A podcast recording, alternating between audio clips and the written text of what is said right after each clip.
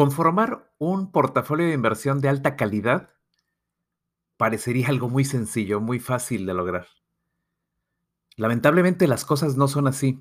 Uno eh, tiene la creencia de que si yo escojo al azar las acciones o, por porque me gustan mucho, porque me llaman la atención o porque son las que me recomendaron, eh, esas acciones van a subir con el paso del tiempo.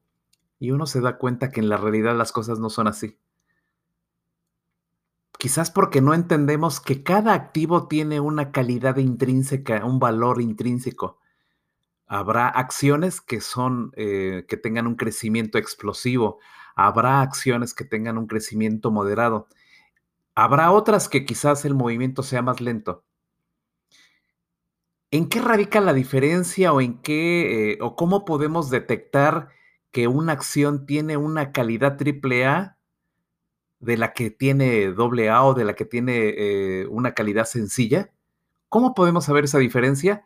Ahí está el meollo del asunto y creo que si uno se prepara correctamente va a poder distinguir, como les decía, lo que es, dónde está el oro de lo que es el lodo.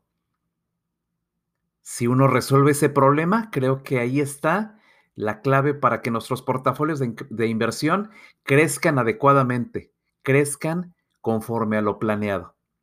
No es difícil, simplemente es disponer de herramientas que nos permitan evaluar de una manera simple, de una manera sencilla y que todos y cada uno de nosotros lo podamos hacer rápidamente.